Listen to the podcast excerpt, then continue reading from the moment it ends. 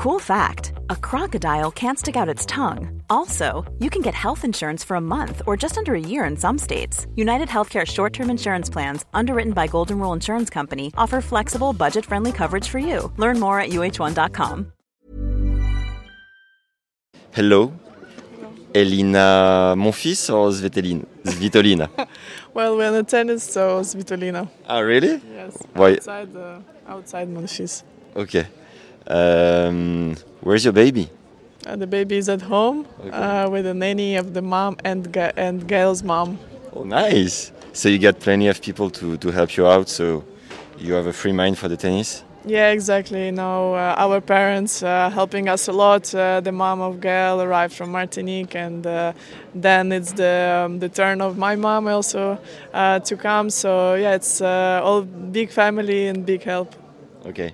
And you're not too tired to come here after keeping a baby, practicing, feeding?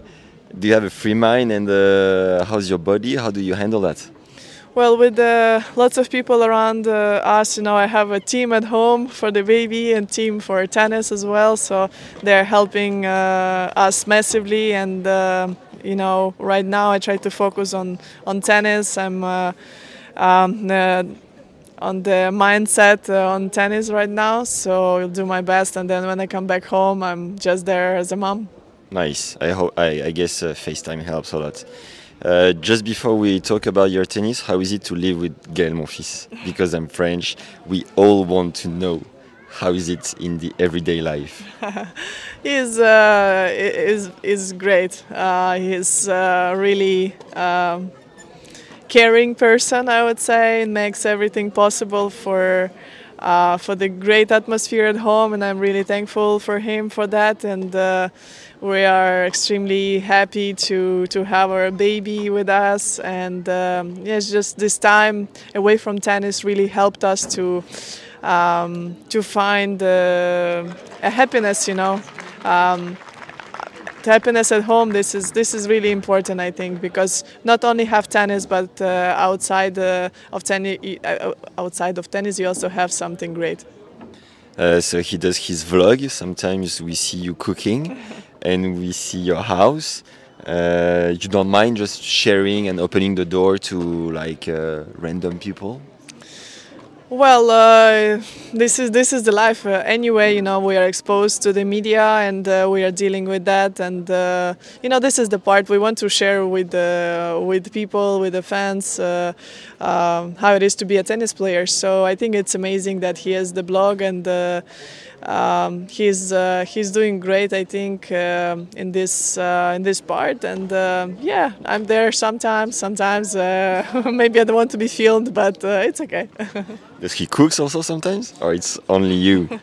no, it's my job, you know, to be cooking. I love to cook, so for me, it's not a problem. Um, and uh, yeah, this is this is like this in our house. Okay, nice. Thanks for sharing. I've seen you are a bit further than a thousand in the ranking, thousand eighty something. How is it mentally? You were number three in the world. How do you handle that? It's fine for me. Now I know this. This is just uh, for some time that my ranking is there, hopefully. but uh, for me, it's important just to be 100% mentally, 100% physically. Then I give myself a good chance to to compete well. So um, yeah, just each time that I step on the court, I give my best, and uh, then the ranking will come with the time. And do you work mentally with a coach, or you know yourself enough to know where to put the focus and you know work and stuff like that? time to time I work with uh, with psychologists. Uh, also, it was uh, really tough for me, and it is really tough for me right now with uh, with the war going on. I also, you know, after I've been in February in Ukraine, I had to to really reset myself because it was extremely tough um after I came back. So yeah, time to time, you know, when I feel that I need help. Um, I just uh, work uh, for some time and then I let it go again to to live uh, on my terms. So here we're in Saint-Malo. It's a quite nice area. I don't know if you know the city, but it's beautiful. Do you have any special memory that you spent here and maybe not in another city because all the tournaments are almost the same? What makes it special for you here if you have anything to share? Yeah, actually, before I asked uh, the wild card uh, to play here, I looked uh, on Google. You know, where is Saint-Malo? Isn't it too far? no, but I saw beautiful pictures, and that's why actually, you know, I was very happy when tournament came back with a good answer that I will have a wild card. I was happy to to discover this new city. I haven't been in uh, in Brittany, um, so yeah, to be here, it's uh, really nice. I I see a lot of people here uh, on the tribunes, uh, so this is this is great, and uh, hopefully I can play uh, well this tournament. So you were the one asking for the wild card. of course, of course, because uh, you know at some uh, some tournaments, some tournaments they call you to say that uh, if they, you want to be invited, but sometimes players they they are requesting the wildcards because they want to go to this particular tournament this particular week. So that's how it works. Okay, so last question. I know you gotta go practice. Uh, we are French media, as I told you. We like Gael Monfils. How did he propose you? Well, uh, he was um, really nervous, and I thought there was something going on because he's very relaxed normally and very chilled uh, person. So we went for a hike, which also was surprising because he never hikes.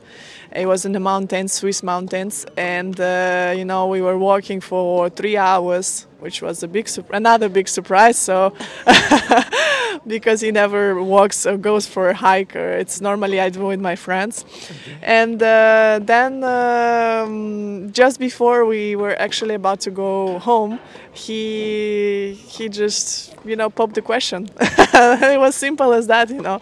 Like knees on the floor or yeah, yeah. easy easy stuff. he told me they would never do that, but actually he, he did it, and uh, yeah, it was it was a special moment for both of us, and uh, yeah, it's just uh, another great memory together. Did you say yes right away, or you had to think? yes, I said straight away. Come on. And last thing, the um, Instagram account that you have together, Gems. You don't post much anymore. Well, we try to, but uh, most of things going on our main page, and uh, probably we need to work on uh, work more on the Gems account because it got a lot of uh, attention, and uh, and um, yeah, we just uh, need to get back into it. Thanks for your time. Wish you the Thank best. You. Thank you so much. Thanks, Elina. Thanks. Bye bye.